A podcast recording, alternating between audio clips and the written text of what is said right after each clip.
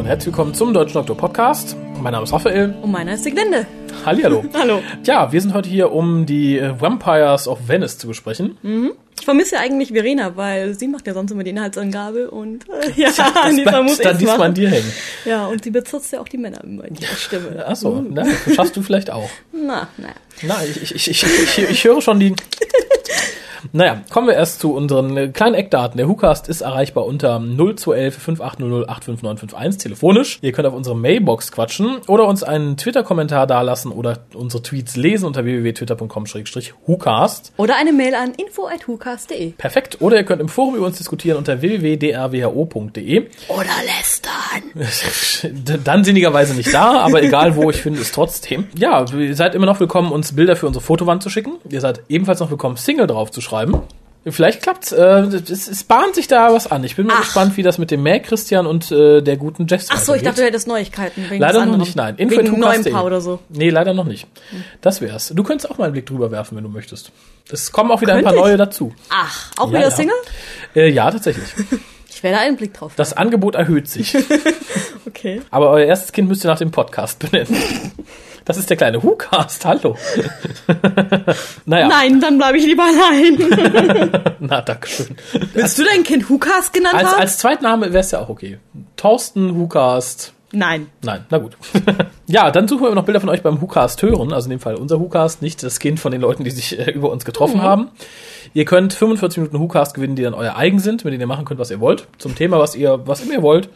Ihr müsst uns halt nur mit den Grundmaterialien versorgen. Wenn ihr sagt, ich habe hier, weiß ich nicht, Okay. den Sexualratgeber 1853, lest ihn, besprecht ihn, tun wir das sehr gerne. Das auch. Das auch. Muss halt ein 45 Minuten Nachbar. Wenn er sagt, hier, ich habe den Koran, lest ihn durch, besprecht ihn, das haut nicht ganz hin. Okay. Ist aber mutig von euch, dass ihr das so weit offen lasst. Also da könnte ja jemand wirklich große Scheiße von euch verlangen. Ja, kann er gerne tun. Wie gesagt, er muss uns mit den Grunddaten versorgen und äh, ja, wie gesagt, natürlich, er kann jetzt nicht sagen, hier, guck mal, äh, ich habe hier das Porno-Folter-Video, besprecht das. Soll natürlich schon äh, einigermaßen im Rahmen liegen, dass man es auch ausstrahlen kann, wenn er die Ausstrahlung wünscht. Ah, okay. Aber wie gesagt, vielleicht hat das Töchterchen ja eine kleine Geschichte geschrieben im Kindergarten. Wir nehmen sie gerne auseinander. Kein Problem. Ja. Aber dann nicht nett, sondern so wie immer. wir sind so wie immer natürlich. Okay. Also er kann uns nicht vorschreiben, wie wir es zu besprechen haben. Das, das wäre es auch noch. Seid freundlich. Schade. Äh, wo wir freundlich sind, ist auf der Bierbörse in Köln, auf der wir uns im äh, Juni treffen. Ich bin voraussichtlich auch da. Wunderbar. Ich äh, voraussichtlich auch, wie gesagt, wenn mein Blogseminar nicht auf den Termin fällt. Das war überhaupt, wann war das nochmal? 13. Ja, ich glaube. Ja, habe ich mir jetzt nicht aufgeschrieben, wird nicht weiter wiederholt. ähm, nee, Kann im Forum im Terminkalender gucken. genau, oder äh, im letzten Cast nachhören. Da haben wir das nämlich weiter ausgebreitet. Muss an der Stelle nicht nochmal sein, denn wir haben noch News, bevor wir zu dem kommen, was wir eigentlich heute besprechen wollten. Was denn? Äh, die ersten werden dich, glaube ich, am meisten freuen. Big Finish hat heute bekannt gegeben, dass ähm, ihre Lizenz bis Ende 2012 verlängert ist. Juhu! Ja, finde ich gut. Definitiv. Weil bis dahin bin ich aus der Uni raus, habe einen Job. Wenn sie dann äh, pleite machen, kann ich schnell noch mal einen, einen Schockkauf von allem machen, was mir noch fehlt. Und wir anderen haben auch noch die Möglichkeit, da ein bisschen zuzuschlagen, ja. Genau, ja, und sie haben halt die Möglichkeit, noch ein bisschen weiter zu planen, was sie machen wollen und was nicht. Und vielleicht bessere Stories wieder. Ich habe ja bisher noch nichts von den neuen gehört, aber äh, von daher. Ja, die ziehen ein bisschen an, aber ich weiß auch nicht, ob ich so begeistert bin von dem neuen Kurs, den halt der gute Nick Brick fährt. Äh, Nick Brick fährt. Ja, Nick, Briggs fährt, so rum. Dankeschön. Aber zumindest hat, haben die da halt noch mehr Möglichkeiten. Ich finde es nicht verkehrt, sollen sie gerne machen. Ich finde es ja schön, wenn der gute Moffat gesagt hätte, macht, was ihr wollt, macht wieder Geschichten wie früher und, wir, und holt euch Gary Russell zurück. Ich fürchte, das spielt die BBC nicht so ganz mit. Äh, ich denke auch, es ist einfach die Verlängerung des bestehenden Vertrags, den sie jetzt aufgesetzt haben. Insofern. Aber es gibt sie zumindest noch, ja, in dem Fall dann noch zweieinhalb Jahre. Finde ich gut. Und es steht ja dann noch eine weitere Verlängerung nicht aus. Genau. Ach, schön wär's. Aber wir haben noch mehr Big Finish News, aber es ist eher was Kleines. Und zwar sind ja für nächstes Jahr auch wieder, beziehungsweise für Ende dieses Jahres wieder Lost Stories geplant. Nicht mit dem sechsten Doktor, sondern in dem Fall mit dem ersten und zweiten als Hörbücher und mit dem siebten als normale Hörspiele. Gab es da auch Drehbücher, die nicht verfilmt wurden? Ja, also vom siebten auf jeden Fall. Also zumindest Story Drafts, die jetzt weiter ausgeweitet äh, ge wurden. Unter anderem von ähm, Mark Platt. Und in einem dieser Skripte, ich glaube, das Ding heißt Animal, trifft der siebte Doktor wieder auf Brigadier Winifred Bambera. Okay. Habe ich jetzt, glaube ich, erst einmal gesehen, die Ja, Dame. die ist auch nur einmal aufgekreuzt. Oh, Also mehr Chancen hattest du nicht. Ja, die ist da auch wieder jetzt mit dabei. Sie treffen aufeinander. Es wird wohl so eine reine klassische Unit-Geschichte. Freue ich mich drauf. Finde ich ist eine gute Sache. Unit mag ich generell sehr gerne. Ja, gerade Unit mit dem siebten Doktor äh, hat mir da damals schon sehr gut gefallen. Und ich hoffe mal, es wird, wenn es ein Lost Script ist. ähm, dann haben wir noch, ja, wir haben New Series News sozusagen. New Series News. Ja, denn äh, entgegen der Ankündigung ist jetzt schon drei Tage früher die online spielbare Episode City of the Daleks zum Download angeboten Ach worden. so, okay. Sehr zum Missfallen der meisten Leute, leider mit äh, ja, Länderüberprüfung. Hat man was anderes erwartet? Nee, eigentlich nicht. Also es wird doch immer restriktiver bei der BBC. Ja, aber ich find's okay, weil ähm, die Diskussion kam auch im StudiVZ auf. Da sagt einer, ey, er fänd's ja so unverschämt mit diesem Ländercode und so. Äh, und im Ausland wird das Spiel halt verkauft. Natürlich, du kannst es auch in England irgendwann kaufen. Ich denke mal, kriegst einen schönen DVD mit allen drei Teilen, mit einem Booklet. Äh, aber warum er das denn jetzt nicht umsonst runterladen könnte? Man darf, glaube ich, nicht vergessen, dass die BBC das Ganze finanziert durch Steuergelder. Steuergelder aus dem UK. Genau, und ich möchte zum Beispiel auch nicht, dass mein Steuergeld dafür benutzt wird, in England Autobahnen zu bauen. Ja. Natürlich könnte jetzt das Gegenargument kommen, ja, aber es ist ja auch nicht so, wenn Engländer hier fahren, dann zahlen die ja auch nicht extra. Nein, ist ganz richtig. Hier nicht, aber in vielen anderen Ländern gibt es Maut. Und auch Nur die Deutschen sind halt so doof, die machen es nicht. Genau, und äh, mal davon ab, äh, natürlich, wenn Engländer hier fahren, zahlen sie nicht. Wenn du jetzt nach England fährst, zahlst du auch nichts für den Download.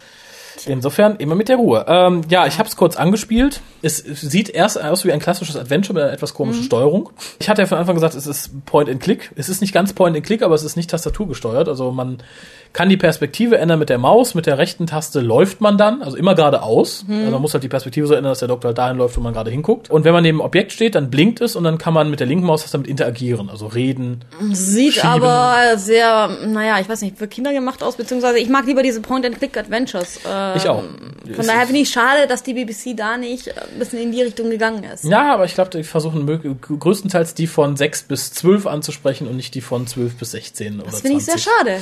Können auch. Die nicht auch mal für die Altersgruppe was machen? Weil Doctor Who ist eigentlich eine Familienserie. Dachte ich bisher immer. Ja, aber es gibt ja zum Beispiel auch keine Folge äh, exklusiv für Papa. Ist vielleicht besser so. Also die Folge in, Inside Amy, da warten, glaube ich, viele vergeblich drauf. Und, und so spielen kann es ja jeder. Also du kannst es auch spielen, ich kann es auch spielen. Ich habe halt Spaß an der Story. Es gibt wirklich wenig zu tun. Also im ersten Abschnitt der ersten, des ersten Unterkapitels, alles, was du tun musst, ist um Daleks rumschleichen, ein Auto schubsen. Mehr Toll. nicht. Ja, insofern, ich, erfreue mich ein bisschen an der Story. Die schien halt ganz nett zu sein. Ich habe, wie gesagt, nur mal eine Viertelstunde reingespielt. Äh, der Doktor landet äh, mit Amy 1963 in London. Alles ist zerstört von Daleks. Die Daleks töten den letzten Menschen. Der Doktor sagt, das ist nicht richtig so. Wir müssen jetzt nach Skaro fliegen und gucken, wie die das gemacht haben. Landet auf Skaro, wo die Daleks gerade ihre kleine Stadt wieder aufbauen, also ihre Hauptstadt sozusagen, das Berlin der Daleks. Und äh, ja, weiter habe ich noch nicht gespielt. Und Der Doktor versucht dann Okay. halt das und Amy löst sich halt langsam auf wie einst Marty McFly, weil sie halt nicht wirklich existiert. Ah. Aber insofern, wenn ich durch bin, werde ich gerne ein tiefer gehendes Review geben, aber im Endeffekt ist es ein Spiel für Kinder, aber freut euch, es ist umsonst. Und ich denke, das Geld ist da besser angelegt als in Sachen wie Totally Doctor Who oder in Tardisodes oder Jo. einen schlechten Zeichentrickfilm pro Jahr. Definitiv. Und vielleicht kriegt man ja die Szenen dann irgendwie bei YouTube zu sehen oder so, Eben. wenn man das Spiel nicht unbedingt spielen möchte, Eben, also- weil man sich die Steuerung nicht antun möchte. Genau. Gut, da muss man aber auch als Zuseher dann unter Umständen vier, fünf, sechs Minuten um Dalek-Radarstrahlen rumschleichen ertragen. Das kann man ja zusammenschneiden. Na, dann hast du aber nicht alles gesehen. Na genau, ja. Man kann einblenden. Der Doktor schleicht fünf Minuten um Daleks. Ja, so zum Beispiel. Ja, oder, oder in Zeitraffer, weißt du? das ist eine. Idee. Aber wie gesagt, äh, ich finde es eine nette Sache. Es folgen ja jetzt noch drei weitere. Ich denke, Und wenn alle raus sind, dann kann das jemand für den Hookast machen und zusammenschneiden und perfekt. Genau, dann stell das auf die Webseite. Nein, aber ich, ich bin gespannt. Ich werde sie auf jeden Fall spielen. Sie sind kurzweilig.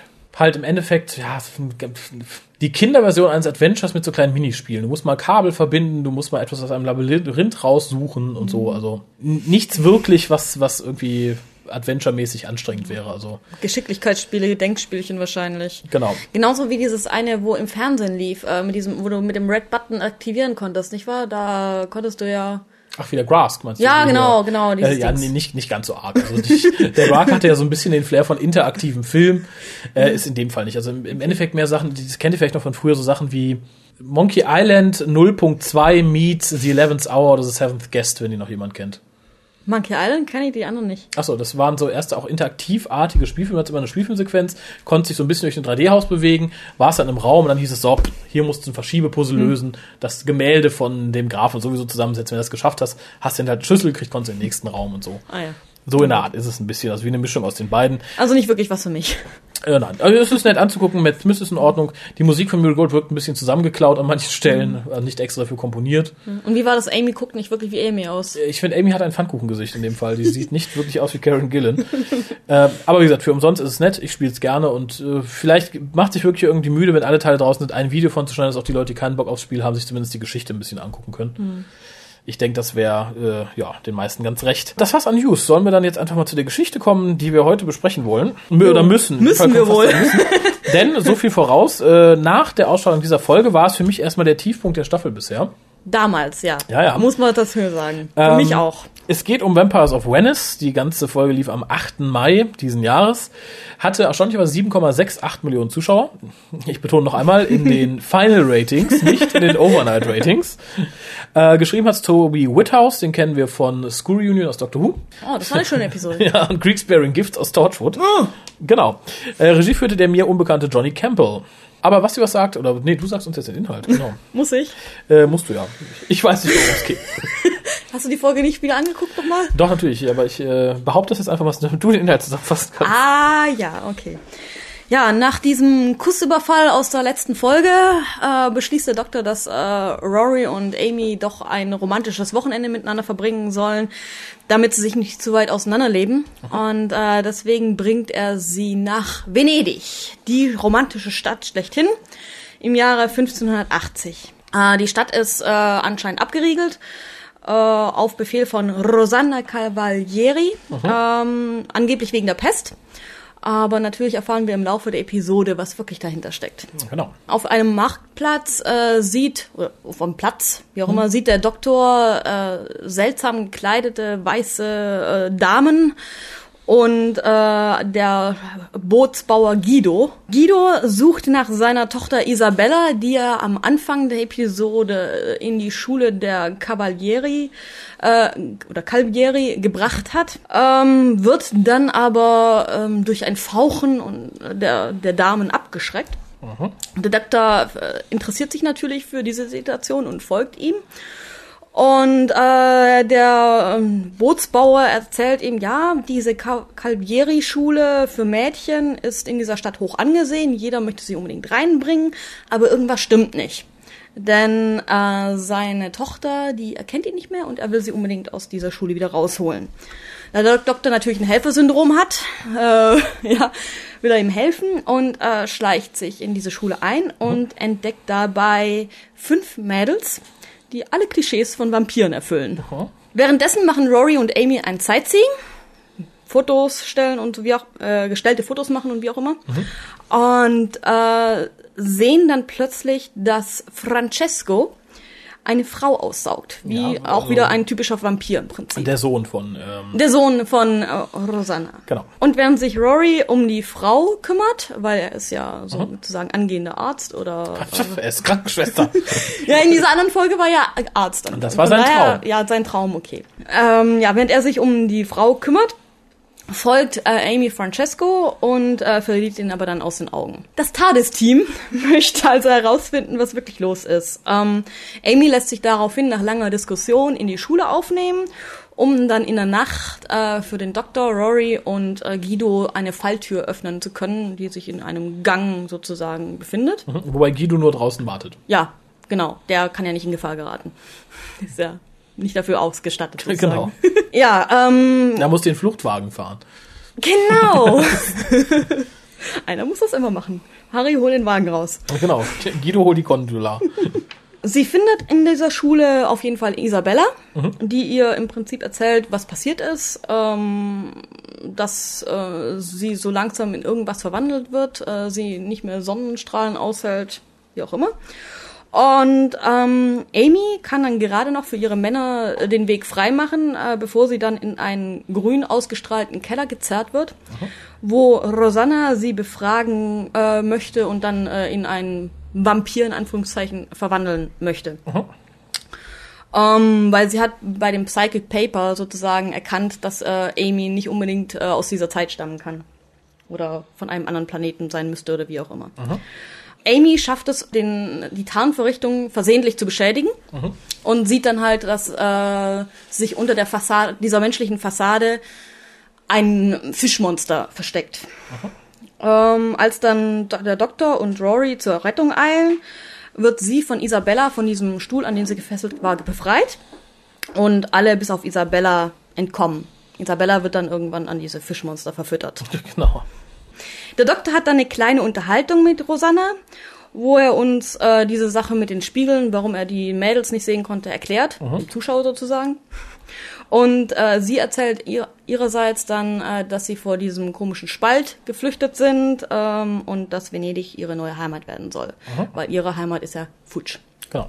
Rosanna lässt den Doktor gehen, hetzt dem TARDIS-Team aber dann ihre Mädels wieder auf den Hals. Und dann jagt sich Guido, weil er ja nichts mehr zum Leben hat, weil seine Tochter tot ist, sich und die ganzen Mädchen in die Luft, während äh, dann Rory, der Doktor und Amy entkommen können. Ja gut, viel passiert dann nicht mehr. Rosanna äh, startet die Maschine zum Versenken von Venedig. Ähm, das soll dabei mit Erdbeben und Tsunamis und wie auch immer geschehen. Äh, am Ende wird äh, Francesco von Amy durch irgendwie Sonnenlicht und Spiegel, wie auch immer das funktionieren sollte, Zum getötet. Platzen gebracht, ja. Zum Platzen gebracht. Ähm, der Doktor kann die Maschine abschalten äh, und Rosanna lässt sich von ihren Söhnen, diese Fischmonstern, dann aufessen, da der Doktor ihr halt erzählt, dass es passiert, passiert ist und diese 10.000 äh, Viecher ja keine Frau mehr kriegen können. Rory entscheidet sich am Schluss, dass er an Bord der TARDIS bleiben möchte. Und als sie weg wollen, hört der Doktor dieses Silence. Genau, der- es ist nichts mehr da. Genau. Und dann gucken wir durchs Tagesschlüsselloch in den Vortex. Genau. Fand ich übrigens war ein sehr schöner Effekt am Ende. Hat, Ja. hat mir gut gefallen. Frage ist halt, ob es was bewirkt oder nicht, beziehungsweise ob es was auszusagen hat. Nein, ich glaube nicht. Glaube ich auch nicht, aber hätte ja sein können. Ich denke, es war einfach nett. Netter Effekt, ja. Ja. Ähm, ja, zuallererst muss ich äh, an der an der Stelle mich mal, das heißt entschuldigen, aber ich muss eine verlorene Wette einlösen. Verlorene Wette? Ja, denn ich habe mit äh, der lieben Pia, als die ersten Fotos der TARDIS auftauchten, des TARDIS-Interieurs, äh, da sind ja große Löcher im Boden gewesen. Und ich habe gesagt, das sind bestimmt nur Löcher für die Techniker. Die Löcher werden wir in der Serie so nicht zu sehen kriegen. Und sagte, doch bestimmt, ja. Und hier sehen wir den Doktor am Anfang natürlich unter der TARDIS-Konsole hängen. Und unter ihm sehen wir die großen Löcher. Insofern, Ich frage mich nur, was er da gemacht hat. Irgendwelche Reparaturen? Reparaturen vermutlich, ja. Aber die TARDIS ist doch ganz neu gerade. Warum muss er da schon wieder was reparieren? ich habe ganz Neues, die nicht, sieht immer nur anders aus. Wenn du ein altes Auto lackierst, dann sieht es vielleicht auch neu aus. Aber naja, aber wie gesagt, da muss ich dann äh, ein großes Lob an die Pia aussprechen, die direkt erkannt hat, die Löcher Yeah. gehören dazu. Und ja, der Raffi hat es nicht gewusst. Und was hat sie als der Wette gewonnen? dass ich das hier sage. Ach so. So, so aufregend war es dann wieder nicht. Wer weiß, was du als Wetteinsatz hast. Ja. nein, nein, das, die Wette, die, richtig interessante Wette, die kommt nächste Woche. Ach, okay. Ja, wie gesagt, das ist der letzte Cast. Wenn ich, wenn ich heute sterben sollte, so, die, ja. dann äh, hat der Harald vielleicht noch Glück, aber sonst leider nicht. Ähm, ja, kommen wir zurück zur Folge. Ich äh, fange einfach mal blind an. Mhm. Äh, direkt am Anfang störte mich nämlich die erste Szene total. Die hat mich total irritiert. Die TARDIS landet inmitten eines vollen Marktplatzes ja. 85. Und keiner sagt was. Drei Leute steigen auf und die Leute gucken noch nicht mal. Ja, hallo, nochmal, früher war das doch immer noch so, dass die TARDIS in der dunklen Ecke wenigstens gelandet ist. Ja. Aber hier noch nicht mal einen Blick. Gut, eine hat vielleicht einen Blick drauf geworfen, aber ist dann total Ja, weitergelaufen. ich fand's also, auch Ich fand's seltsam. unmöglich. Also, Ja, also so geht das nicht. Da hätte man auch so ein bisschen in eine Nebengasse verschwinden können oder so. Keine Ahnung, vielleicht letzter Drehtag, die steht da schnell, macht einen Shot oder so. Ich ja, weiß es aber nicht, nee. Nee, das finde ich nicht gut, weil die TARDIS hat zwar einen Perception-Filter, aber sie wird trotzdem von den Leuten gesehen. Hat man ja auch in anderen Folgen Ja, gesehen, ja, natürlich. dass sie sich darüber ge gewundert haben. Also, Ja, also fand ich das Finde ich nicht gut. Fand ich auch nicht gut. Das hat mich total irritiert. Äh, was anderes, was mich sehr irritiert hat, was aber Usus bei der BBC ist, aber ich an dieser Stelle ein wenig anklagen möchte, ist das Colorblind Casting. Ich habe ja so nichts dagegen. Es, es mag ja auch gut sein. Aber warum man ausgerechnet hier einen Schwarzen dann 1580 in Venedig haben muss, der der Gondolier ist, ich finde es ein bisschen schwierig. mich Ähm, stört's ehrlich gesagt nicht, muss ich ganz ehrlich Mich stürzt insofern, weil ich da blind darauf wetten möchte, dass es umgekehrt nicht geht. Wenn du einen Film, wenn die BBC einen Film dreht über den Sklavenaufstand in Afrika, du wirst da nicht die Sklaven nur mit Weißen besetzen.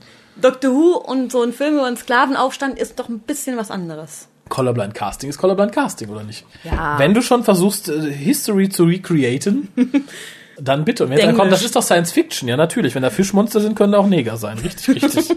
Naja, es störte mich in dem Fall nicht so arg. Also wie gesagt, Ah. ich, ich fand. Was mich sehr gestört hat, war dieses inzestiöse ähm, Feeling, das ich da immer bei Francesco und seiner Mutter bekommen hat. Vor allem, als er in sein, ihrem Schoß lag. Ja, das, Das war auch so. Vor allem frage ich, warum er der einzige Fischjunge ist, der auch da rumlaufen darf. Ja, aber vielleicht haben sie nicht mehr von diesen Geräten und deswegen können nicht mehr darum laufen. Aber das fand ich dann wirklich, vor allem, der war dann so ein Muttersöhnchen, so, äh, Rory äh, beschimpft seine Mutter und er so, ja, pff, Hast doch. du was gegen Mutter ja, gesagt? Mommy. Ja, fand, Nee, ich, also- fand ich auch schwierig. Also, ähm, wobei ich sagen muss, dass mir ähm, Helen McCrory total gut gefallen hat. Ja, ich fand sie super, ganz ehrlich. Richtig, richtig toll gespielt. Vor allem Ähm, fand ich die Szene im Thronsaal, wo dann der Doktor so mit ihr gesprochen hat und so aller What would the children think oder sowas, ähm, fand ich großartig, weil die haben eine super Chemie miteinander. Super. Ja, ging, fand ich genau. Also, sie spielte toll. Einer meiner Lieblingsszenen der Folge. Fast so- sogar eine der Staffel, glaube ich. Wie gesagt, ich fand das Gespräch zwischen beiden sowohl inhaltlich sehr schön, also wo sie sagen, wir sind Answer von Answer und so. Äh, das mit den Kindern war übrigens einfach, sie, sie deutet ja an, sie könnten ja zusammen herrschen über die Ja, Stadt und sagt also Time Lord, Heiratantrag. Time Lord und Fish Alien, naja, dann bedenken wir, wie die Kinder aussehen sollten. Wobei ich muss sagen, eine gewisse sexuelle Spannung war da dann schon in der Luft. Geh und lies Fanfiction. Ja, Ähm, fand ich auf jeden Fall, dass die beiden sehr gut zusammengepasst hätten, wenn sie jetzt nicht unbedingt ein Fischalien gewesen wäre. passen nicht alle Menschen gut zueinander, wenn es keine Fish Aliens Nein. sind. Was ich in dem, Mer- dem Zusammenhang noch bemerkenswert fand, weil Matt Smith Doctor macht hier wieder etwas, was ich an ihm sehr schätze. Äh, Habe ich beim letzten Mal auch schon erwähnt. Äh, und zwar lässt Rosanna ihn ja rausschmeißen von diesem kleinen lustigen Diener. Und der Doktor guckt ihn einfach nur an und also er guckt sie an, guckt ihn nicht an und sagt aber so beiläufig, lass die Finger von mir und guckt ihn dann so böse an. Äh, das ist so einer von, wo ich dann immer ein bisschen Angst vor ihm hab. Ja, der elfte Doktor hat so wirklich etwas, so eine dunklere Art, äh, wo man einen Schritt zurücktritt. Ähm, Ja. Wobei ich die Szene in der Hinsicht nicht gut fand, ist, weil ähm, sie hat ihn einfach gehen lassen und dann hat dann dahinter die Mädels zu dem Thales-Team geschickt und sie umbringen wollen. Aber hier lässt sie ihn einfach gehen. Das wäre viel Mhm. Ja, einfacher gewesen, ihn da umzubringen. Ja, aber vielleicht ist er jetzt gut vorbereitet. Jetzt ist er aware. Vielleicht denkt ihr, der legt sie erstmal hin. Bei dem Nein. Gondolier. Da, Aber da so wär, hätte sie einfach ihre sechs Mädels geholt und er hätte keine Chance gehabt. Doch, der hatte doch seine Lampe dabei. Das fand ich übrigens eine sehr, sehr coole Szene. Muss ich ganz ehrlich sagen. Also, ähm, ich meine, es ist einfacher Humor, gebe ich zu, aber ich fand's herrlich. Ja, fand ich auch sehr gut. Äh, Ich, ich fand jetzt auch nicht, dass es irgendwie Penis-Slängen-Vergleichhumor ist, nur weil der Doktor es dann sagt, er wiegelt es ja ab. Es lag halt sehr nahe. Was mir an der Szene halt sehr gut gefallen hat, war einfach der Doktor, der halt so eine riesen Lampe im Jackett hat. Das fand ich gut, dass, dass, dass Roy die kleinere Lampe hat. Huhu. Ja, das Ähm, nein, aber war ich, beides schön, fand ich. das ja gut. Die kleine Lampe fand ich jetzt nicht so. Huh, Diese, diesen billigen Witz, äh, warum nicht? Es ist halt eine etwas humorigere Folge gewesen. Ja, gut. Daher gesagt, kann man auch so einen Zoten. Ich, ich hätte ihn glatt überhört, weil ich so über die große Lampe gelacht habe. Vor allem dann wieder mit dem typischen Lampengeräusch, was scheinbar in der Staffel auch Usus ist. Ich habe diese Taschenlampe geklickt. Ja, viele schrien wieder, es ist ein Star Wars Verweis, es ist ein Lichtschwert. Ja, ja, natürlich. Jede Taschenlampe ist ein Lichtschwert. Aber apropos den Taschen, was der Doktor so hat, da war auch dieser Bibliotheksausweis mit dem Bild des ersten Doktors. Ja. Das fand ich wunderbar. Das war eine der Szenen, die man schon im Vorfeld, ich glaube nach Eleven's Hour irgendwo gesehen hat. Ähm, und ich finde schön, also Moffat packt ja immer ganz gern irgendwelche Verweise rein in die Ja. klassische Serie und das fand, das fand ich toll. Wobei ich frage mich, wieso hat er ausgerechnet diesen Bibliotheksausweis in dieser Jacke, die er sonst nie angehabt hat? habt? Wahrscheinlich, weil alle Jacken, die der Doktor trägt, wahrscheinlich hat er das äh, Dimensional Transcendental Spray. und egal, was er anzieht, er kann dann die Taschen aussprühen, dann sind die halt von innen auch größer als außen. Da packt er dann alles rein, was er in den anderen Taschen hat. Nein, die sind alle verbunden in einer anderen Stimmt. Dimension. Und deswegen, egal in welcher Tasche er es hat, Er er hat immer rein. Zugriff. Genau, aber wahrscheinlich gibt es eine kleine Schublade in der TARDIS, wo alles drin ist. Und wenn er in sein Jackett greift, dann kommt die Hand da irgendwie in die Schublade und sagt, ah. In diese Dimension, ja genau. Genau, Deswegen hat er auch immer so viel in seinen Taschen. Ja, aber dann könnte er auch, dann könnte er eigentlich ein, ein Jackett nehmen mit einer großen Tasche drin und ist notfalls wieder ganz flugs in der TARDIS. Wer weiß. aber ich, ich fand, es war eine nette Sache. Generell muss ich sagen, fand ich die Szene sehr schön, wo die Vampirdamen das erste Mal auftreten. Ja, wo er sich im Spiegel sieht, aber nicht sie. Genau, und äh, wo sie halt im Heilkreis im Grunde ihn, ihn anfauchen in ihren weißen Nachthemdchen. Und ich muss mal wieder sagen, es gab ja bisher in fast jeder Staffel so eine, eine, eine wirklich sehr, sehr schöne Nebendarstellerin. Und die haben wir hier auch wieder. Das war für mich in der ähm, zweiten Staffel äh, die Dame aus äh, The Impossible Planet und The Satan Pit, die da dann sehr früh im Weltraum hops geht. Das war in der dritten Staffel die Dame aus Blink. Vierte Staffel habe ich verdrängt, keine Ahnung, da waren keine hübschen Menschen. Die waren, da waren alle fies. Äh, ja, Jenny vielleicht noch. Naja, die fand ich eher so süß, aber nicht gut aussehend. Ja, gut. Oder süß. Sagen wir ansprechende Frauencharakteren. Und hier haben wir auch wieder äh, eine der Vampirdamen, die, glaube ich, nicht nur mich sehr angesprochen hat. Die einzig blonde wohlgemerkt. Ähm, Ich glaube, es, ich glaube, es war Gabriella Wild, aber ich kann mich vertun, weil ich habe die jetzt im Einzelnen nicht auseinandergedröselt bekommen. Wobei mir die Schwarzhaarige besser gefallen hat. Welche der fünf? die waren ja alle schwarzhaarig. Die direkt neben mir stand. Okay. Das weiß ich noch. Na gut, dann kriegen wir da schon mal keinen Streit. ich will es ja eh nicht, von daher. Aber ich fand halt die Begeisterung äh, des Doktors in der Szene richtig super gespielt Ja. von äh, Smith. Es war wunderbar. Und aber was mich etwas genervt hat, ist, dass in der Folge nicht kein Verweis kam auf diese alten Vampire. Ja, hatte ich mir auch gerade geschrieben, weil normalerweise, das war ja auch in ha, Project Twilight von den Big Finish, da trifft der sechste Doktor ja auf sowas wie Vampire und rastet halt im ersten Augenblick total aus. Von wegen, ah, hier die Feinde von Gallifrey, bla, bla, bla, bla. Und hier kommt nicht ein Verweis. Das hätte ich mir schon ein bisschen gewünscht. Ja, vor allem, Ähm, er sagte dann auch, es, äh, vielleicht sind es ja keine Vampire, sondern es ist was Schlimmeres. Ja, was gibt's denn Schlimmeres als diese alten Vampire? Ja, für, vor allem für, für Leute von Gallifrey. Äh, Fand ich auch schwierig, da hätte ich mir dann zumindest gewünscht. Es sei denn, der Doktor ist sich halt wirklich hundertprozentig sicher, dass alle Vampire ausgerottet sind, dass die nicht mehr geben kann. Und dass er dann sagt, Aber das ist sicher bei den Daleks doch auch ständig. Ja, ich glaube, da, da weiß er mittlerweile. Da hat er begriffen, die kommen immer wieder. Ähm, ganz süß am Ende der Szene fand ich noch, das ist, glaube ich, auch so ein Satz, den werde ich nie vergessen. Das ist einer Satz, den ich mir immer merken werde in der Doctor Who-Historie. Ist dieses in größter Panik, die rennen alle hinter ihm her mit den fletschenden Zähnen und er, tell me the whole plan. Verdammt, irgendwann hätte es doch funktionieren. Ja. doch, das war sehr süß. Fand ich süß und sehr bezeichnend. Überhaupt hat die. Folge, ganz ehrlich, äh, sehr viele kleine Szenen, die mir Ja. wunderbar gefallen hat. Äh, Ja. Ähm, also, die sehr witzig sind, äh, die einfach schön sind für sich genommen, einfach super sind. fängt für mich an mit dem Teaser. Ja. Ich finde, es ist der lustigste Teaser aller Zeiten von Dr. Who, ähm, weil er natürlich auch so schön umspannend ist. Es Ja. passiert nichts. Man hätte den Teaser setzen können, nachdem Isabella ähm, von, von, von, von, von Francesco angemacht wird und dann schreit. Mhm. Wäre ein super Teaser-Moment gewesen. Aber nein, man endet dann bei äh, Rorys Junggesellenparty. Der Doktor springt aus der Torte Mhm. und sagt dann so, ja, dein, deine Freundin hat mich geküsst. Alle erstmal schockiert. Aber sie ist ein toller Küsser. Alle noch mehr schockiert. Ja, hm, manchmal, hm, ja, Das dann ist im Gehirn besser an, ja. und dann wirklich das Verlegen, so Papier erstmal wegtun, verlegen, in die Runde gucken und dann kommt der Vorspann. Ich habe mich so tot gelacht, Ich weil habe ich das damals so, leider verpasst gehabt bei der ersten, beim ersten Mal gucken. Oh. Aber ich muss sagen, da kommt wieder das Alienhafte des Doktors raus. Sowas von. Ja. Und das mag ich am elften Doktor, dass er nicht so menschlich ist wie der zehnte Doktor, sondern wirklich anders. ja, fand ich auch toll. Und wie gesagt, ich fand die Szene einfach witzig, weil es ähnlich wie der Cliffhanger von, im, Angel, im Engel-Zweiteiler, es war mal was Neues.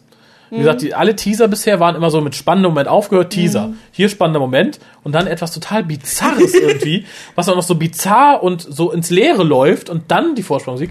Ich fand's genial. Ich fand's Aber das gut. ist, weshalb ich Dr. Who mag, ganz ehrlich. Das Ja. ist das, äh, was für mich Dr. Who ausmacht. Solche kleinen Szenen. Ja. Übrigens, apropos Be- Isabella. Mhm. Ist dir schon mal aufgefallen, ähm, ein Vampir, eine Vampirfolge? Isabella? Twilight, Bella. Ja. Das war vielleicht sogar Absicht. Dann hätte man nicht, dann hätte man ausnahmsweise ich, aufs Colorblind Casting verzichtet, oder? Ich weiß nicht, also. Ich hoffe ja nicht. Ich meine, er hieß ja jetzt auch nicht, wie heißt der, das, Mistvieh aus Twilight? Ähm, der Kerl, der Chef? Keine Ahnung. Na gut, ist ja auch egal. Aber dann hätte er vielleicht auch jemand anders so geheißen wie der Vampir aus Twilight. Ja, ich fand's ja auch nicht gut, aber ich fand's halt nur sehr lustig. als Anspielung. Ja, Wenn es eine Anspielung ist. ist mir zum Glück nicht aufgefallen. Jetzt, jetzt fühle ich mich schmutzig. Tut mir nicht leid. Aber äh, wo wir gerade nochmal am Anfang, zum Anfang zurückgesprungen sind, ähm, ich hatte ja vorhin gesagt, in diesem Thronsaal gefiel mir die böse Seite des Doktors ein bisschen. Die kommt der Folge nämlich nochmal rüber. Und an so einer Stelle, wo ich auch dachte, okay, sehr weird irgendwie.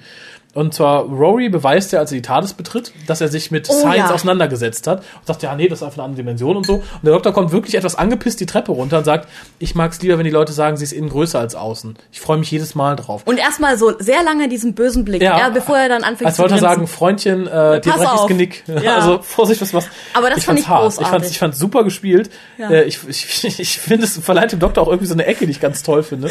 Der halt wirklich schnell ausrastet, schnell irgendwie sehr düster böse werden kann. Mhm. äh, das war toll. Und dann doch noch so lacht. Aber selbst das Lachen war so ein bisschen so, haha, war nur ein Ja. Scherz, aber du weißt genau, was ich hier sagen will. Genau. Ja, ich fand's auch von Rory sehr cool, dass er sich damit auseinandergesetzt hatte und er nicht so blind äh, dem Doktor gefolgt ist. Mhm. Das ist auch in einer anderen Szene, wo er anspricht, ja, ähm, Doktor, äh, ich muss dich mal kritisieren, so aller ähm, die Menschen folgen dir, weil sie dir was beweisen wollen, aber dadurch äh, geraten sie auch in Gefahr. Mhm. Ja, und das ist das. Gefährliche bei dir. Ja, das kommt ja auch dann in der nächsten Folge noch ein bisschen. Da sagt der Dreamlord ja was ähnliches, also im Endeffekt. Finde ich gut. Ähm, Da hat er absolut recht, muss ich sagen. ja, Also, ist richtig. Äh, Und es zeigt sich auch hier ganz toll, weil Amy macht sowas in der Art. Aber mh, ich hatte das Gefühl, es ist eher so gegenüber Rory, weil sie behandelt hier Rory ein bisschen scheiße. Ja, Unter anderem in der Szene, wo sie dann sagt, nee, du bist nicht mein Verlobter, du bist dann mein Bruder, der Doktor könnte mein Verlobter sein und so. Ich muss auch ganz ehrlich sagen, in dieser Folge habe ich eher den, äh, das Gefühl gehabt, dass die wirklich Bruder und Schwester sind. Mhm. Der, der Rory ist klar, ist, ist in sie verliebt, aber trotz, ansonsten habe ich wirklich das Gefühl, ja, Bruder und Schwester, gute Freunde, aber mehr nicht. Ja, aber ich glaube, das war aus dem Grund, ich meine, das relativiert sich später ja noch ein bisschen. Ich meine, da Ja. ja mehr mit. Äh, hier war es aber, glaube ich, so ein bisschen so, also es ist mir beim ersten Mal fallen gar nicht so aufgefallen, dachte ich mir, hu, ist die assig zu dem, ist die Scheiße. Nee, ich glaube, was sie hier macht, und ich fand es dann beim zweiten und dritten Mal gucken sehr eindeutig, sie markiert ihr Gebiet. Nein, weil sie sagt jetzt so, ach, jetzt ist Rory dabei. Ja, aber Moment, ich bin doch die, die mit dem Doktor reisen darf. Ich darf die Abenteuer erleben. Ja, dann muss ich jetzt zeigen, dass ich hier die Abenteuer erlebe. Ist aber so. auch assig. Ein bisschen schon, aber ich glaube, es ja, ich glaube, es ist ein bisschen nachvollziehbar, oder? Ja, aber. Ja. Ich meine, wenn sie ihn liebt und so, dann sollte sie sich doch freuen, dass er auch mitreisen darf, damit sie mit ihm zusammen die Ab- Abenteuer erleben kann. Dass sie später äh, irgendwie, wenn sie ihren Kindern davon erzählen, beide es erzählen können. Ja, ich glaube, das machst du als Erwachsener, aber es ist ja immer noch die kleine Amy Pond, die da drin ist. Das haben wir in Eleven's Hour erfahren. Ich glaube, Kinder reagieren so. Ja. Ich glaube, wenn du als Kind ja, okay. sagst so, ich habe ja so ein tolles neues Spielzeug und hier kommt meine beste Freundin, die will auch damit spielen, sagst du erstmal, nee, nee, ist ja erstmal meins, ich will. Der- Was ich, der Prinzessin Fantagiro das Haar kämmen. Nicht du. Und so wirkte das hier wirklich, dass sie sagte so, oh, jetzt ist der in mein Gebiet eingedrungen, das möchte ich nicht. Äh, hier, Doktor, ich mach das, ich hole die Vampire. Und das fand ich ganz, ganz süß und bezeichnend. Ja, stimmt, es ist sehr bezeichnend. Und ich muss auch ehrlich sagen, dass mir Rory als Companion besser gefällt als Amy mittlerweile. Ich fand, Also bis zu dieser Episode sozusagen. ich fand ihn hier noch ein bisschen slapstickig dumm. Ja, aber das hat zur Folge gepasst. Er hat auch sehr intelligent reagiert teilweise und man hat auch gesehen, dass er was drauf hat, eben mit dieser Szene, wo er sagt, okay, ähm, das ist eine an andere Dimension. Ja, gut, aber wie gesagt, Ja. ich, ich finde, er, er er spielte ein bisschen albern. Und dazu kommen so ein paar Momente, die ich zwar ganz nett fand, aber auch wirklich ein bisschen albern. Wie dieser sehr schlechte, dieses sehr schlechte Wortspiel. Amy kissed me, oh, and you kissed her back? No, I kissed her mouth. Das, das, das, Ja, okay. Das ist ein bisschen. Da, recht. da war es wieder ein bisschen viel. Ähm, aber dafür fand ich dieses mit dem äh, I'm a Eunuch, also der Eunuch hier, ja, ja. Ja, aber es war für mich auch hart an der Grenze. Ja. Also, fragt sich nur, wer das beeinflusst hat, der Doktor oder Amy. Naja, oder der Mann, dem sie gegenüberstanden. Weil das, das es wurde ja immer verschieden erklärt, aber eine Erklärung war ja, dass man das sieht, was man erwartet. Und wenn er sagt, okay, der ist, und dann muss der, Aber andererseits, Guido hat ja auch gedacht, sie wäre mit dem Doktor verlobt und nicht mit ja, das, das stimmt. Das ähm, ist bitter, oder? Wenn dir jemand sagt, also deine Freundin ist mit jemand anders verlobt. Ja, also ich kann, ich kann verstehen, dass Rory da erst ein bisschen unsicher Angepisst ist in der nächsten. Folge. Ja, ja, natürlich. Ähm, schön finde ich aber trotzdem, dass der Doktor ihm an einer Stelle, bevor der doofe Gag mit dem Rücken und äh, ihrem Mund kommt, zu erklären versucht, warum sie ihn geküsst hat. Er sagte, wir haben was ganz Schreckliches überlebt, sie war Mhm. halt aufgeregt und so. Wenn du da gewesen hättest, hätte sie dich halt geküsst. Und so soll es ja auch sein. Mhm. Fand ich nochmal nett für die Leute, die halt sagen, hu, warum hat sie so reagiert und so. Ich kann es noch nicht immer hundertprozentig nachvollziehen. Ich finde immer noch, sie ist ein bisschen schlampig. aber gut, es ist zumindest ähm, Ja, ja. ein Teil. Äh, aber wo wir bei Albernheiten sind, Da gibt's ja einige. in ja, was ich sehr albern fand, war Guido in Rorys Shirt. Also er mag der arme, äh, der arme Gondola-Driver sein, äh, der sich nur ein Shirt leisten kann. Das hat niemand halt Rory an und so. Nein, der hat ja Boote gebaut. Der war ja nicht nur der Driver, sondern der hat wirklich Boote gebaut. Ja, aber dann kann Deswegen auch trotzdem- das Schießpulver. Ja, aber- was ich sehr lustig fand übrigens, diese eine Szene. wo er sich in die Luft jagt. Nein, nicht wo sich in die Luft jagt, sondern wo Rory da auf den Fässern sitzt und der Ach dann so. so plötzlich sagt, ja, das ist Schießpulver übrigens. Und er so, Zack. ähm, ja, aber trotzdem, äh, warum er das Ding trägt. Er muss ja scheinbar so, so arm sein als Bootsbauer oder halt Gondola-Driver, dass er halt sich nicht leisten kann, ein zweites Shirt zu tragen. Zumindest hat er seiner Tochter ein zweites Kleid. Ja, aber, aber wahrscheinlich war es genau das Einzige, wofür er sein Geld ausgegeben hat.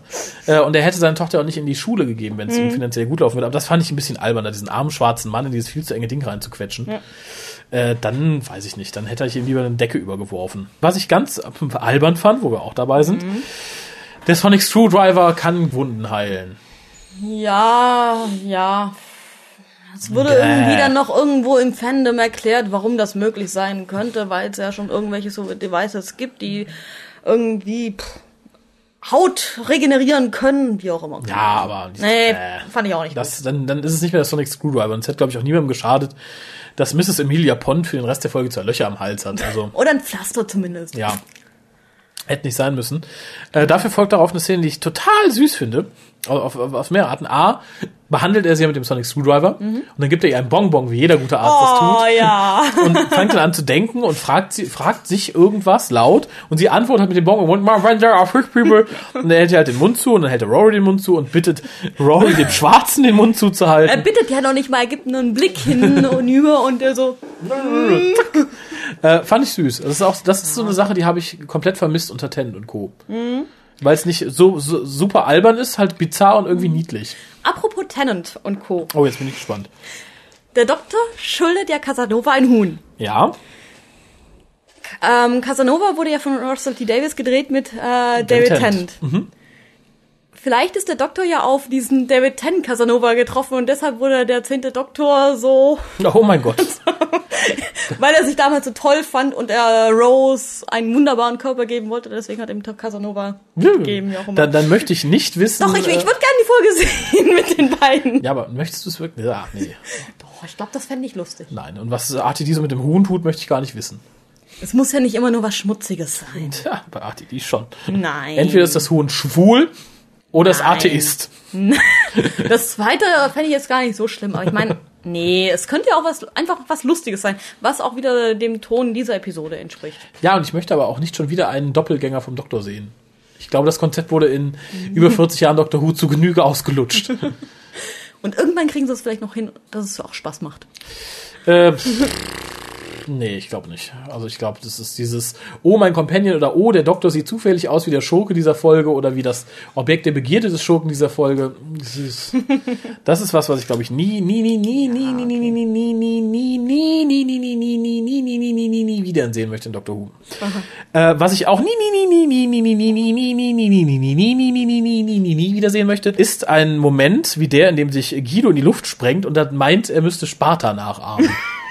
We- we- wem das eingefallen ist, also Entschuldigung. Da, da kam doch gerade der Regisseur aus dem Kino oder hat sich die DVD ausgeliehen. Sowas brauchen wir auch. Tja. Sag, sag, wir sind Sparta. Tja. Wir sind nicht Sparta. Sag, du bist Venedig. Okay. Ja, stimmt. Ich muss auch jetzt ehrlich sagen, dass ich nur noch negative Punkte habe jetzt. Äh, ich habe noch ein paar positive, aber machen wir erstmal die negativen, weil das, das kann ich, glaube ich, zum Abschluss erwähnen, weil das ist, was ist, was mich sehr begeistert hat. Ja, einmal ähm, als Doktor und Amy äh, aufeinandertreffen, als sie die Vampire gesehen hatten und sagen, ja, super, Vampire, bla bla blub und äh, so gesqueet haben. Das hat mich sehr unangenehm an Ten und Rose erinnert, also an den äh, zehnten Doktor und Rose. Ja, ein bisschen schon, das stimmt. Also, nee, ich denke, der elfte Doktor ist noch so nicht. Ja, und äh, als Rory dann da reinwackelt, erinnert er mich auch sehr an Mickey, an den Tin Dog. Ja. Ja, aber da merkt man, und ich glaube, das ist auch, äh, um ein bisschen vorzugreifen, das ist für mich die Quintessenz dieser Folge, äh, man merkt, wo es herkommt. Ich meine, Toby Whithouse ist nun mal jemand, der schon für Doctor Who geschrieben hat unter Russell T. Der auch von Russell T. damals auf ausge, der auch dann für Torchwood geschrieben hat. Äh, und ich denke, das ist so die Schiene, die er, die er kennt. Er weiß, wie es ist. Wir haben auch so viele Elemente, die sich wiederholen. Wir haben die außerirdischen Ja. Menschengestalt. School Reunion. Wir haben die Spezies, die ausstirbt und deswegen flieht äh, auf die Erde und deswegen Ja, also das sind viele Elemente, die halt einfach super bekannt sind. Äh, und ja, wie gesagt, so die Art und Weise, wie hier die, äh, die Figuren getroffen sind, erinnert halt wirklich an School Reunion. Er hat für Mickey, Rose und den zehnten Doktor geschrieben. Nicht immer, ich denke, hier wurde auch viel, wie gesagt, von Produktionsteam rausgerissen, aber so ein paar Momente denke ich dann so, okay, hätte man auch anders besetzen können mit den dreien. Ja.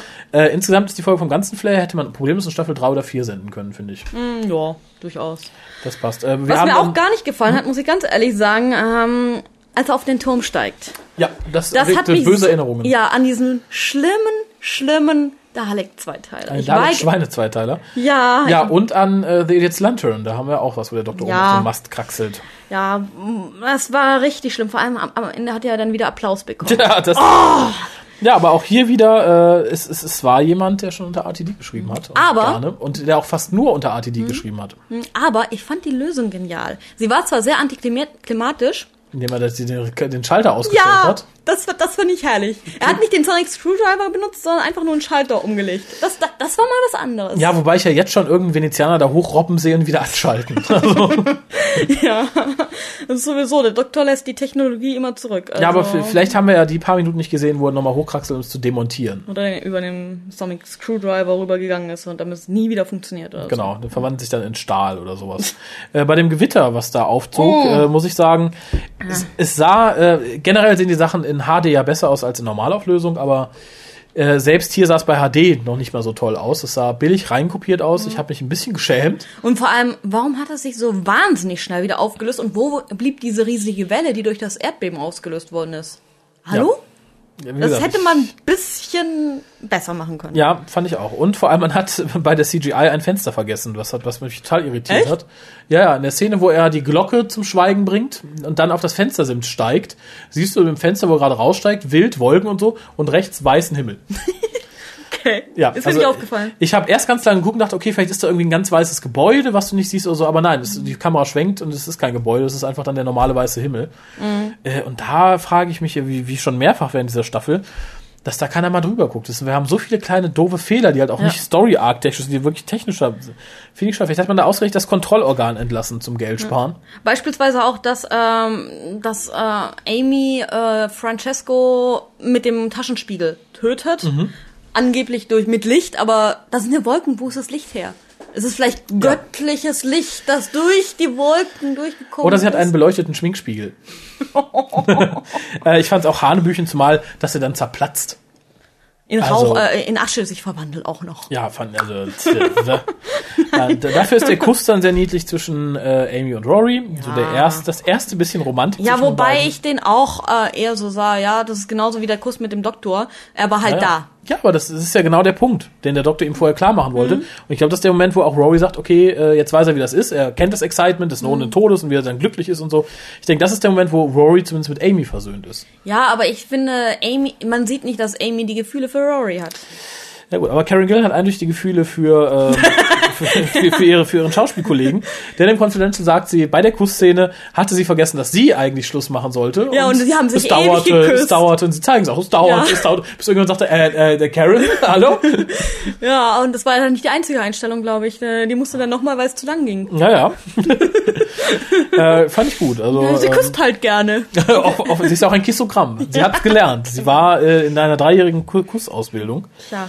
Äh, ich habe noch einen Positivpunkt. Und zwar hat mir die Musik sehr gut gefallen diesmal wieder. Okay. Äh, Muriel Gold schwankt ja in der Staffel hin und her zwischen abgedroschen Kacke, ein bisschen zu genial gut und nicht so wie früher.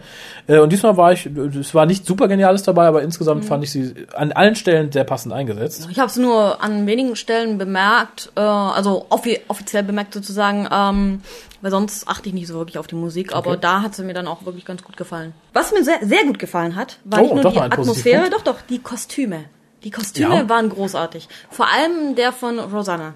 Ja, das stimmt. Also das von Rosanna, das war wunderschön. Ich fand den Hut von Francesco ein bisschen doof, aber äh, nee, ansonsten hast du recht. Generell, ich ziehe das mal vor, das war eigentlich der Punkt, den ich zuletzt sagen wollte. Nee, jetzt, da können wir ja noch drauf kommen, aufs Confidential. Äh, nee, nee, das ist jetzt was anderes, was ich sagen wollte. Ähm, und zwar, dass äh, die Aufnahmen, die ja in äh, Kroatien stattfinden, zwar in Turgir, äh, haben der Folge sehr gut getan. Die ganze Folge hat eine wunderschöne Optik, abgesehen von den Absolut. CGIs. Äh, die alten Gebäude, es ist wohl so, es wird im Confidential gesagt, dass halt Turgir äh, eine Zeit lang äh, besiedelt war von äh, äh, Italienern und darum halt noch diesen typischen italienischen, venezianischen Look hat. Äh, man hat relativ viel Aufwand betrieben, wobei man es natürlich dann sieht, ähm, gefakte Kanäle und so zu rein zu CGI oder halt mit kleinen Wasserbecken und Fake Gondolas äh, zu ähm, simulieren. Ja, wobei hat mir dann das Confidential ein paar Szenen ein bisschen kaputt gemacht, wo sie dann gezeigt haben, wie sie es ohne Wasser gemacht haben. Äh, ja, ja nicht. Also wie gesagt, das, äh, ich ziehe es einfach mal vor. Das Confidential war generell toll. Mir hat zum einen die Musikauswahl total gut gefallen diesmal. Es waren halt nur Lieder drin, fast die ich sowieso sehr gerne mag, auch sehr gerne höre. Und es war halt mal interessant. Es ist nicht dieses übliche, wir kümmern uns um einen Charakter oder wir kümmern uns um einen Produktionsaspekt oder um die Produktion der ganzen Folge, sondern es war zweigeteilt. Wir haben zum Beispiel zum einen das Team in Turgir gesehen, wie es gedreht wurde, wie was gedreht wurde. Und zum anderen ist Toby Whithouse ähm, in Venedig und lässt sich davon, ich glaube, einem Schauspielkollegen, der aber da auch irgendwie ewig schon verwurzelt ist in Venedig, äh, Venedig zeigen und die tatsächlichen Schauplätze zeigen und tatsächlich die Geschichte so ein bisschen miterleben, wie es Er damals hat ein paar wirklich war. Anekdötchen erzählt, also das fand ich auch wirklich sehr, sehr gut. Später auch mit Matt Smith dabei. Sie gehen halt dann zu den Originalschauplätzen, die sie halt dann in Turgir nachgestellt haben. Ganz bemerkenswert ist diese eine Szene, die wir im, in, in Turgir gedreht haben, die wir dann sehen, wie die Mama ihren Sohn im Schoß hält an diesem Brunnen, wo die Treppe so runterführt in dem Saal. Es ist fast eins zu eins. Als sie wenig ja. sind, finden sie, sagte, so, so könnte das Haus sein, wo sie drin gewohnt ja. haben, gehen rein, es sieht fast genauso aus. Mhm. ist echt der Wahnsinn. Matt Smith sagt auch, das ist wirklich toll, das finde er ja. total unglaublich. Absolut. Und da gab es eine wunderschöne Apotheke. Oh, die war toll. Also äh, mit den Holzvertäfelungen und auch, äh, wo sie gezeigt haben, was sie da für Elixiere haben und äh, das ist damals so das übliche war, je teurer das äh, Elixier ist, desto mehr muss es auch wirklich wirken. Ob es so wirkt oder nicht, ist egal, aber es muss halt so sein. Und ähm, ja, das Krankenhaus, wo sie die Pestinfizierten abgeschoben haben, fand ich auch sehr, sehr interessant. Mhm. Vor allem, weil ich da gerade auch ein Buch gelesen hatte, um das es da gerade ging. Ah. Also, oder das ein Teil der Handlung so hatte, so die Pest ist da, also muss die Stadt abgesperrt werden, damit die Pest nicht reinkommt. Trara, die Pest ist da. Ja, auch in Venedig, genau, oder? Nee, äh, das also. war eine andere Stadt, aber es ging halt darum, wirklich äh, so ein Krankenhaus und äh, da wurden die Pestkranken reingebracht. Mhm. Kaum einer kam wieder raus. Ja, uh. Ja, also, und von daher. Fest ist ein bisschen tödlich. Das ein stimmt. klein bisschen, ja. zumindest, nee, aber, zumindest ohne Penicillin. Ja, ja. ja. Nee, aber ich fand die Fol äh, Folge des Confidentials doch sehr interessant. Ja, also ich, ich finde es eins der besten Confidentials bisher. Mhm. Wobei ich einräumen muss, dass ich Toby Whithouse jetzt nicht so interessant fand. Also seine Tour fand ich sehr interessant, ihn selber als Person so, ja, es geht. Ich fand nett, dass er später dann auch mit äh, Matt Smith trifft in ähm, Venedig mhm. und ihm dann auch alles zeigt und so. Ja. Äh, ganz faszinierend fand ich und das war so für mich ein Aha-Moment. Ich habe das Confidential erst jetzt vor kurzem geguckt, mhm. so bevor wir die Folge aufnahmen. Und da fiel mir auf, was mich immer so am Team Russell T gestört hat. Okay. Ähm, ich konnte es aber nie benennen. Ich fand, die drei saßen auf einem ziemlich hohen Ross. Spätestens als sie nach der ersten Staffel merkten, äh, die Serie läuft. Und jetzt ist genau das Gegenteil, denn wir haben hier eine Szene, ähm, es wird ja Isabella ins Wasser geschmissen, um mhm. an die Fische verfüttert zu werden. Und im Vorfeld trainierte das Team das, sagt ja, wir haben hier ein spezielles, äh, so einen speziellen Anzug, den können mhm. das Kleid ziehen, damit man nicht erfriert. Das Wasser ist sehr kalt. Ja. Äh, und wir haben hier eine Testperson, die testet das. Und wer es getestet hat, war Beth Willis. Das ist die Executive Producerin. Ja, das fand ich auch großartig. Ich fand es der Wahnsinn. Und mhm. sie sagte selber, Entschuldigung, ich verlange von meinen Schauspielern, dass sie da reingehen. Ja. Wer bin ich denn? Ich möchte selber wissen, dass es funktioniert. Es funktioniert. Jetzt kann ich ruhigen Gewissens sagen, mach das. Das war bodenständig von ihr. Ja, das war, ich fand, fand es, ich wirklich sehr cool. Ich fand es anständig. Ich fand es mhm. war eine coole Nummer. Die Frau ist mir dadurch so eine Ecke riesiger sympathischer mhm. geworden. definitiv. Äh, und ich denke, Julie nicht mal irgendwie bis auf zwei Meter ins Wasser gekommen. Also die garantiert auch nicht. Nein. Wie gesagt, Hut ab. Ich fand es war eine ganz großartige Aktion. Wie mhm. gesagt, die Frau hat, äh, das ganze Produktionsteam hat ja eh bei mir einen Pluspunkt. Mhm. Allein, weil sie auf den Promoshots mit dem Dalek so toll aussah. äh, aber wie gesagt, die, die fand ich Wahnsinn. Das hat, mhm. hat sie ganz nochmal einen ganzen Schritt nach oben katapultiert. Ja. Fand ich auch sehr sympathisch von ihr. Und was uns die Folge lehrte, also komme ich jetzt auch fast zum Ende schon, ähm, ist, dass der Herr, der das Confidential momentan spricht, dessen Stimme ich ja sehr gerne mag, äh, eigentlich ein ziemlich hässlicher Kerl ist. denn er spielt in dieser Folge äh, Francesco, Alex Price. Ähm, man merkt, warum er lieber Voice-Overs macht als. Macht er lieber Voice-Overs? Äh, offensichtlich. Also er hat schon, glaube ich, mehr Stunden Confidential gesprochen hm. als in Doctor Who mitgespielt. Ja, okay. Es gibt aber noch einen Punkt, der mir überhaupt nicht gefallen hat. Oh. Ja, die 10.000 Fische. Oder wo sind sie hin? Genau. Wa wa warum hat, warum dürfen sie unter wenig weiterleben? Sie könnten ja dann wieder ab und zu hochkommen in der Nacht und irgendwelche ja, sie können Menschen ja nicht, Sie können ja nicht raus. Na klar. Das sind ja noch kleine Kinder. Ach, das sind kleine Kinder? Mhm. Oh. Aber die werden ja irgendwann erwachsen. Ja, ja, aber ich glaube, bis dahin sind sie verhungert. Ach so. Weil sie müssen ja gefüttert werden, sonst wären sie ja öfter mal rausgekommen, hätten irgendwas geknuspert oder so. Ja, aber fand ich, fand ich definitiv nicht Ja, gut, ich finde, da hätten zwei Worte nicht geschadet, dass der Doktor sagt, okay, die sind jetzt äh, eh bald tot oder. Mal davon abgesehen, ähm, hätte der nicht den an irgendeinen anderen Planeten finden können?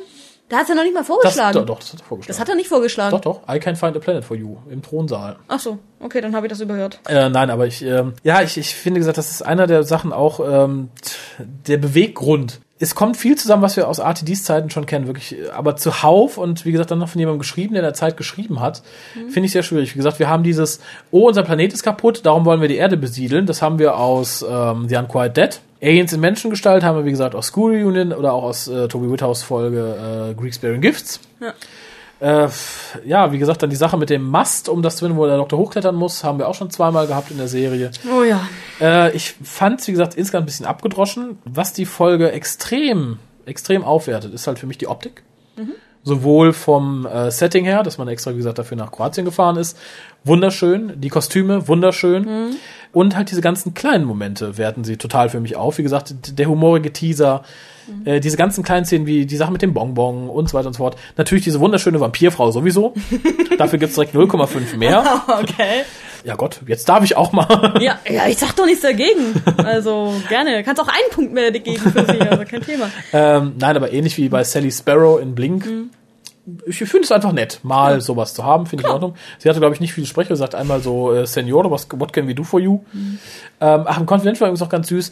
Die Frau, die mit der Ziege am Anfang durchs Bild läuft, äh, die hatte den Director, den Stage Director wohl ziemlich viel Nerven gekostet, weil sie natürlich kein Englisch sprach. Und nicht verstand, was sie wollte. Und sie wurde immer nervöser, er wurde immer nervöser, bis mal irgendjemand dazwischen ging. Ja, fand ich sehr War herrlich. sehr süß. Nee, aber grundsätzlich gebe ich dir recht. Also ähm, in allen Punkten eigentlich. Mm, grundsätzlich die Story sehr abgedroschen. Aber so viele Einzelszenen haben immens viel Spaß gemacht, waren sehr, sehr lustig. Ja. Und ich muss sagen, ich hatte jetzt, äh, nachdem ich es nochmal geguckt hatte, die Folge, fand ich sie wieder deutlich besser, als äh, ich sie in Erinnerung hatte.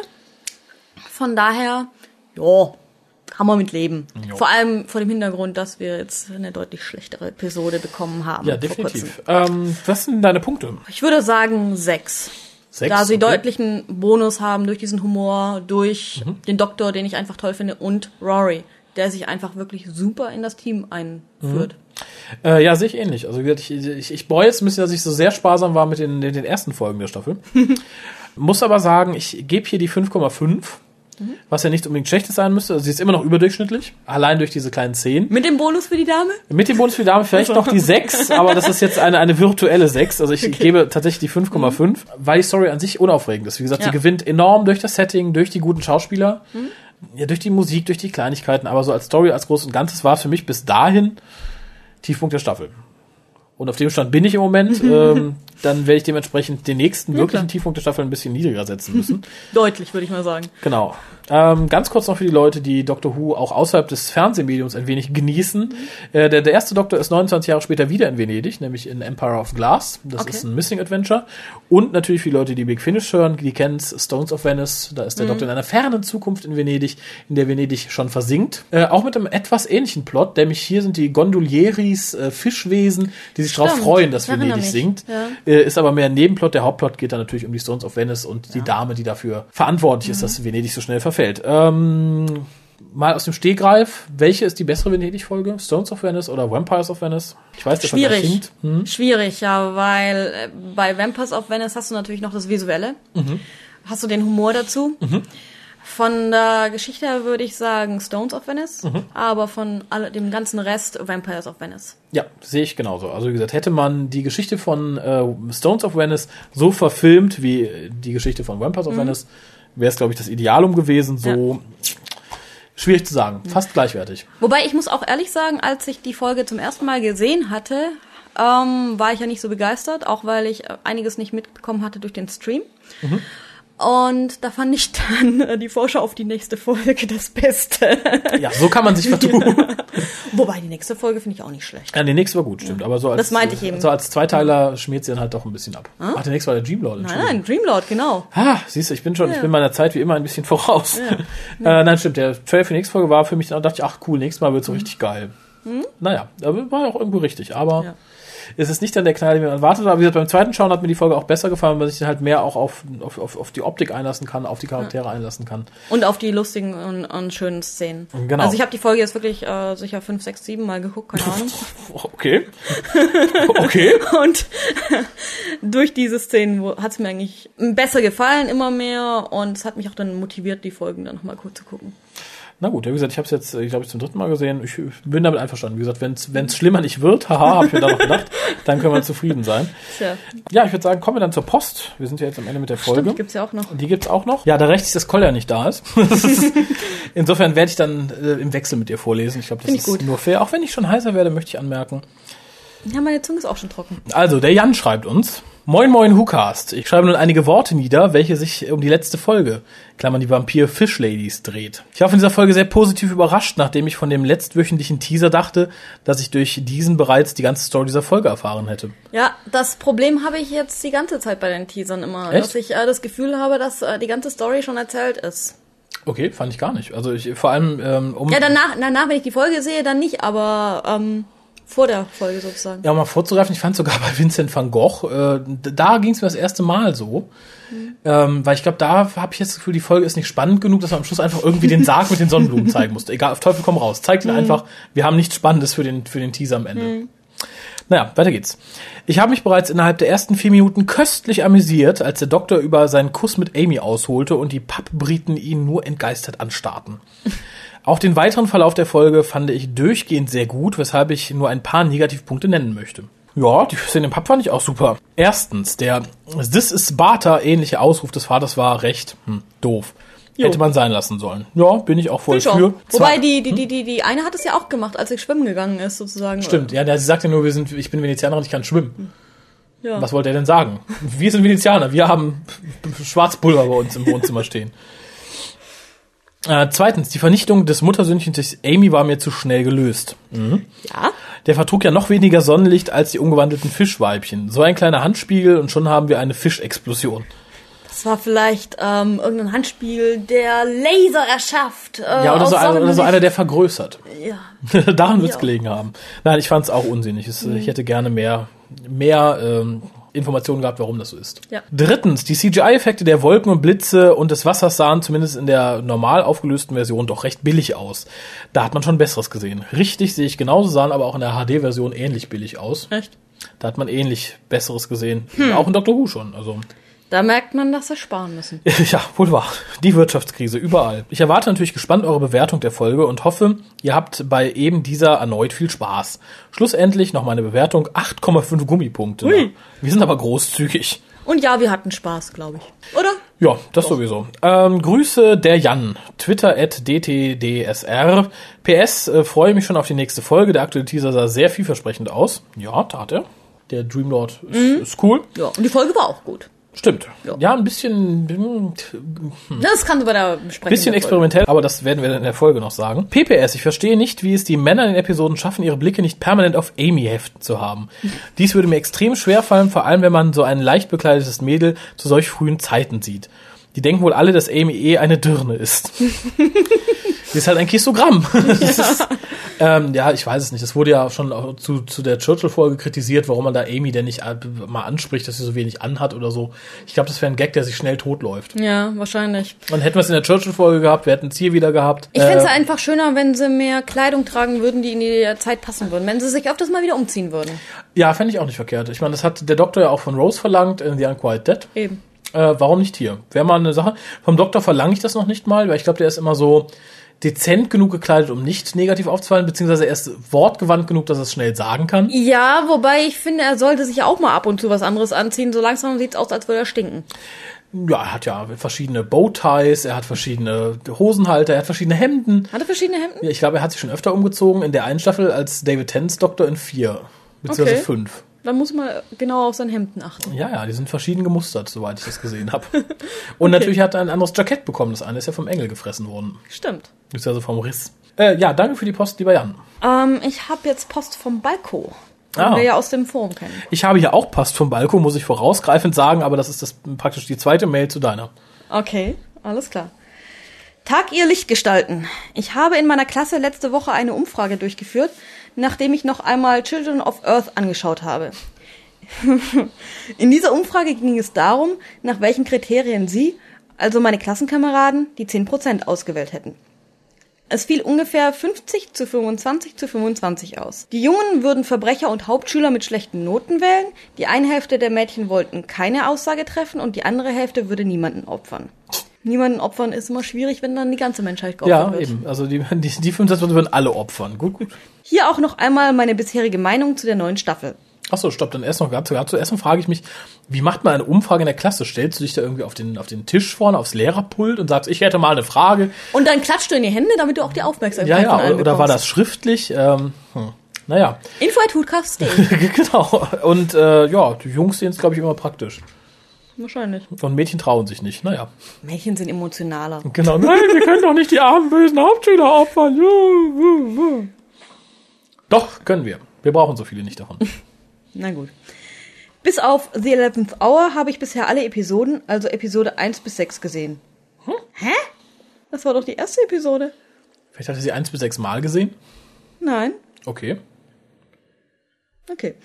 Ähm, die Schauspieler waren gut, wirklich schlechte Schauspieler habe ich noch nicht gesehen. Die Musik von Murray Gold ist nicht äh, mehr ganz so aufgedrängt wie früher. Bis auf Vampires of Venice wurde auch der Gebrauch und die Künste des Sonic Screwdrivers äh, zurückgedreht. Mhm. Der Story Arc ist wenigstens mal ein Story Arc, anders als in Staffel 1, wo man einfach mal in jede Folge ohne dass es irgendwelchen Sinn ergibt, irgendwo Bad Wolf hinschrieb. Oder in Staffel 2, wo man eine Organisation, die etwas mit Außerirdischen zu tun hatte und für die man noch keinen Namen hatte, einfach mal Torchwood nennt. Auch Staffel 3 hatte keinen richtigen Story-Arc. Im Hintergrund werden einfach Sachsen-Plakate aufgehängt und fertig. Dieser Story Arc bedingt die Story teilweise, meines Wissens auch The Eleventh Hour, so zum Beispiel in Flesh and Stone and the Vampires of Venice. Dieser Story Arc ist interessant und gerade dieses In Your Face soll wahrscheinlich nur vom wahren Story Arc ablenken. Nimm mal ein anderes Wort dafür. Der Doktor selbst gefällt mir, auch wenn er in The Vampires of Venice sich doch schon sehr wie der zehnte Doktor in der zweiten Staffel verhält. Amy ist mir wesentlich sympathischer als Rose, zumindest die Rose aus Staffel 2 und Rory ist eindeutig der bessere Mickey. Ja. Hier noch einige Folgenbewertungen. 10 City of Death, 0 Turn Left. Aha. The Beast Below. Eine politisch angehauchte Story ohne eigentlichen Gegner, von der ich aber mehr erwartet habe. Sieben von zehn Punkten. Oh. Victory of the Daleks. Die zweitbeste Dalek-Folge, die ich kenne. Acht von zehn Punkten. Okay. Kennt ja wahrscheinlich nicht so viele Dalek-Folgen, oder? Nee, also uh, das ist schwierig. Also er könnte theoretisch können, äh, kennen Dalek und Genesis of the Daleks. Die sind definitiv besser. Dalek Invasion of Earth, The Daleks, hm, hm, hm. schwierig. Welche kennst du denn schon, kleiner Balko? The Time of Angels, Stone and Blood. Spannend, tolle Atmosphäre, aber River Song zieht die Sache dann doch wieder runter. Nur 9 von 10 Punkten. Doch, nur? Doch, nur ist gut. Und ich finde auch nicht, dass River Song die Sache runterzieht. Ich mag sie zwar nicht besonders, aber sie hat ganz gut in die Folge gepasst. Ja, ich fand also auch. Ich finde den Charakter auch halbwegs interessant, auch wenn ich die Schauspielerin nicht sonderlich mag. Ja, auch die Story, die äh, darum gebogen wird, sozusagen, wer sie ist, äh, wie sie ständig auf den Doktor trifft, ja. ist zwar aus einem gewissen Buch abgegriffen. Ja, aber noch wissen wir das ja nicht, ob sie The Time Traveler's Wife ist. Ja, aber die Grundidee zumindest ja, ist natürlich. daraus. Natürlich. Weil da frage ich mich, war das Big Finish vielleicht zuerst da?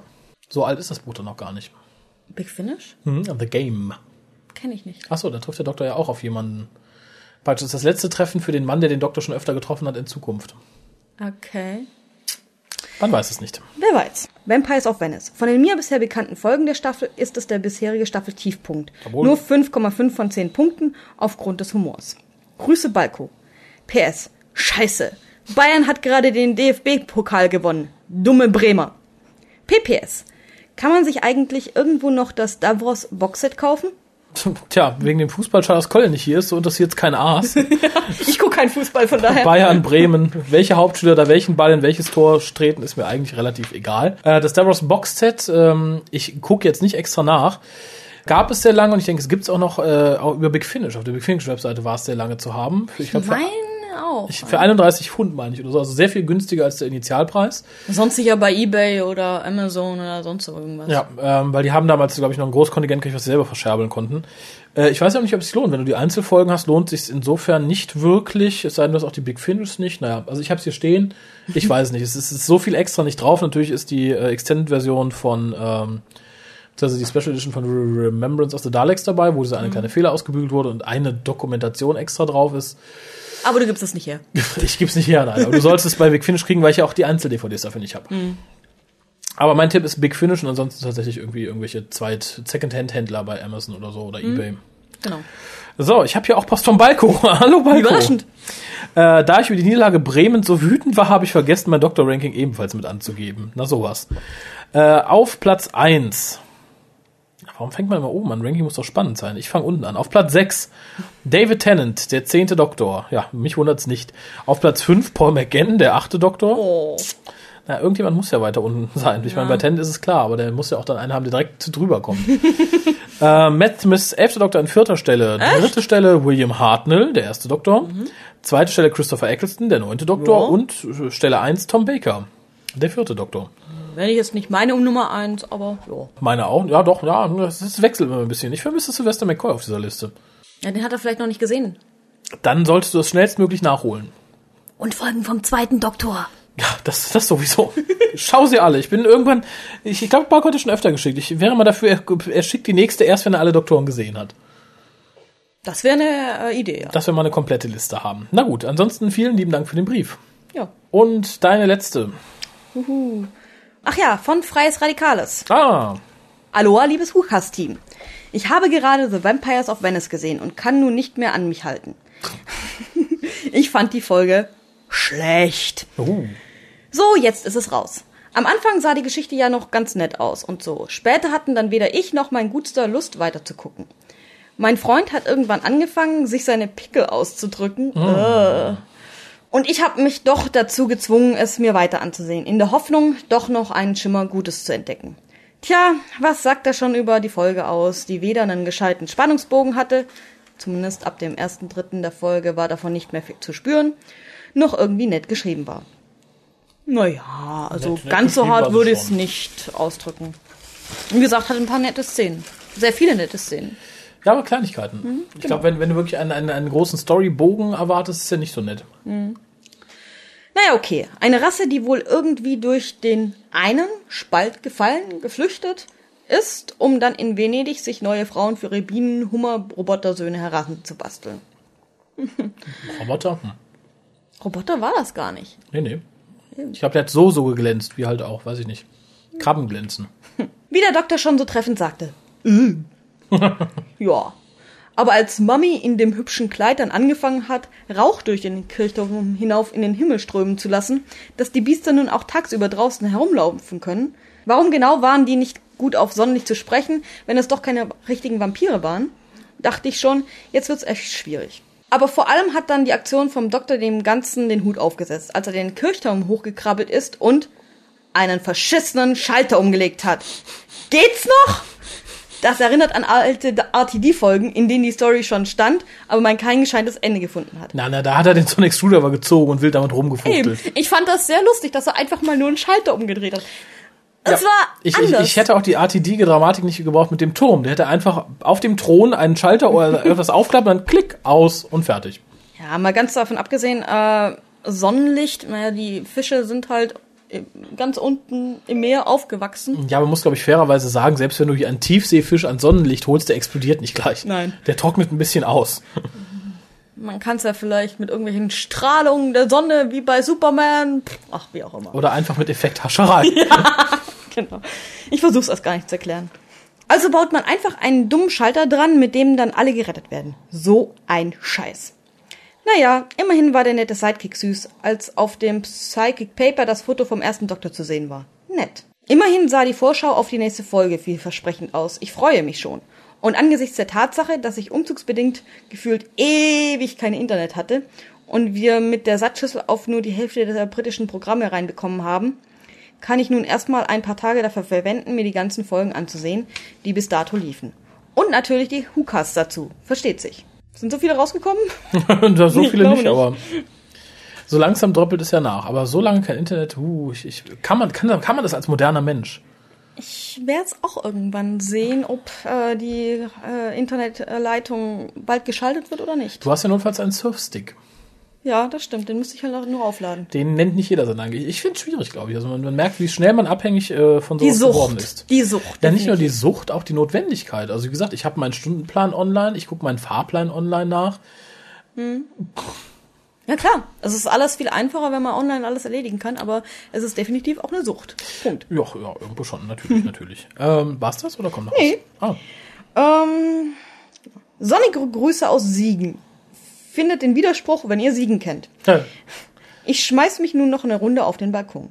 PS. Dem Raphael würden ein paar Sonnenstrahlen wahrscheinlich auch mal ganz gut tun, wenn man Haralds Kommentare im WhoCast auf die Daleks bezogen aufs Outdoor-Casten was? Raphael geht freiwillig an die frische Luft oder so Glauben schenken darf. Definitiv. Stimme ich zu. Hat ja auch irgendwann mal gesagt, dass er die Sonne hasst in irgendeinem Cast. Ja, natürlich. Aber wie gesagt, mir, mir, mir tut, frische Luft habe ich ja nichts gegen. Aber warum muss die 100 Grad heiß sein und äh, weiß ich nicht. Es gibt ja noch einen Wind dazu. Ich- ich- Nicht überall. Nein, ich habe nichts gegen ein schönes, schattiges Plätzchen, wenn Wind da ist. Aber ich möchte noch mal sagen, um hier mal ähm, äh, etwas über den Teller hinaus zu gucken. In meiner Jugend war es selbst im Sommer im Schatten kühl in der Regel.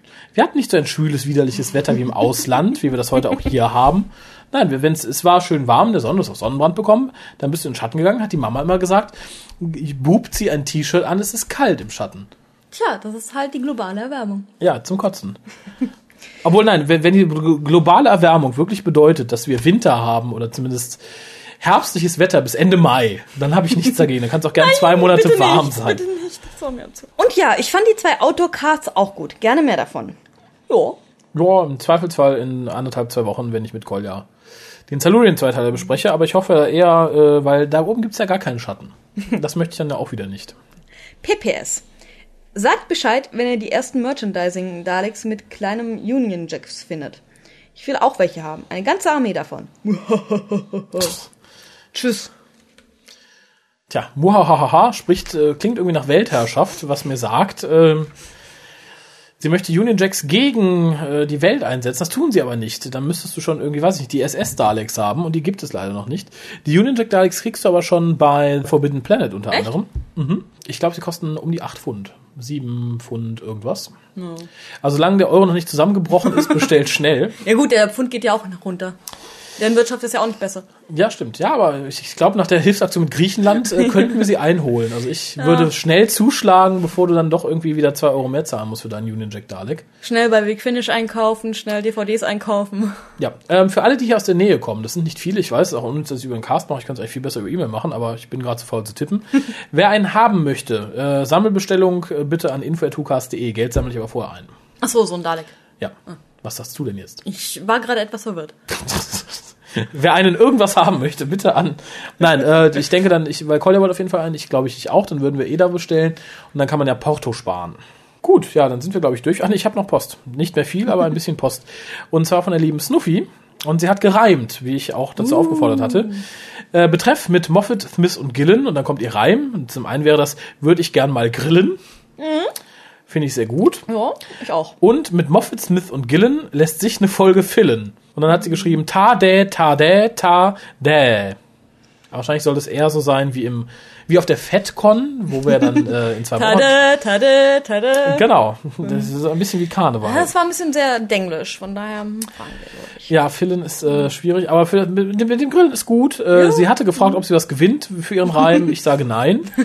Oh, das reimt sich auch, wie toll. Ähm, äh, nein, aber ihr könnt weiter lustige Reime schicken. Mir ist gestern noch eine eingefallen, aber ich komme nicht mehr drauf. Du musst es aufschreiben. Ja, vielleicht kann ich noch einen aus dem Stehgreif. Ähm, mit Moffat, Smith und Gillen ziehe ich gerne Rillen. So, Okay. hast du auch noch einen? Das wäre dann der letzte Akt für heute Nein, heutigen mir WhoCast. fällt äh, im Moment keiner ein. Ja, damit verabschiedet sich der etwas unkreative WhoCast. Für dieses Mal, äh, nächstes Mal geht es dann um die Folge äh, Amy's Choice. Bis dann.